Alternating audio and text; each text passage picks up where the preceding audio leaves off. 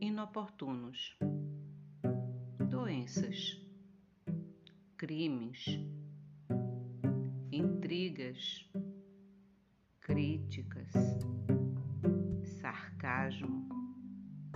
contendas domésticas,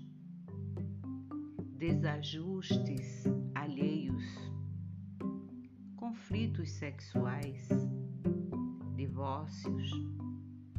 notas deprimentes com referência a irmãos considerados estrangeiros,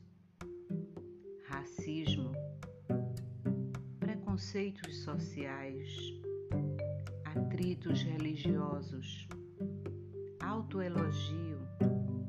carestia de vida, males pessoais, lamentações comparações pejorativas,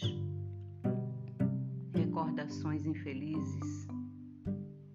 reprovação a serviços públicos, escândalos,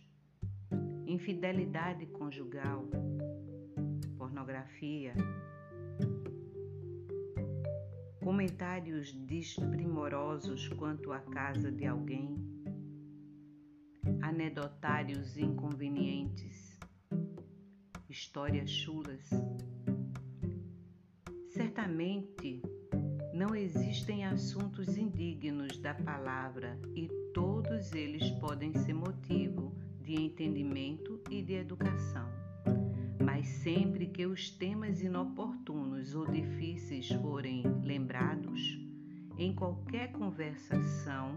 o equilíbrio e a prudência devem ser chamados ao verbo em manifestação, para que o respeito aos outros não se mostre ferido.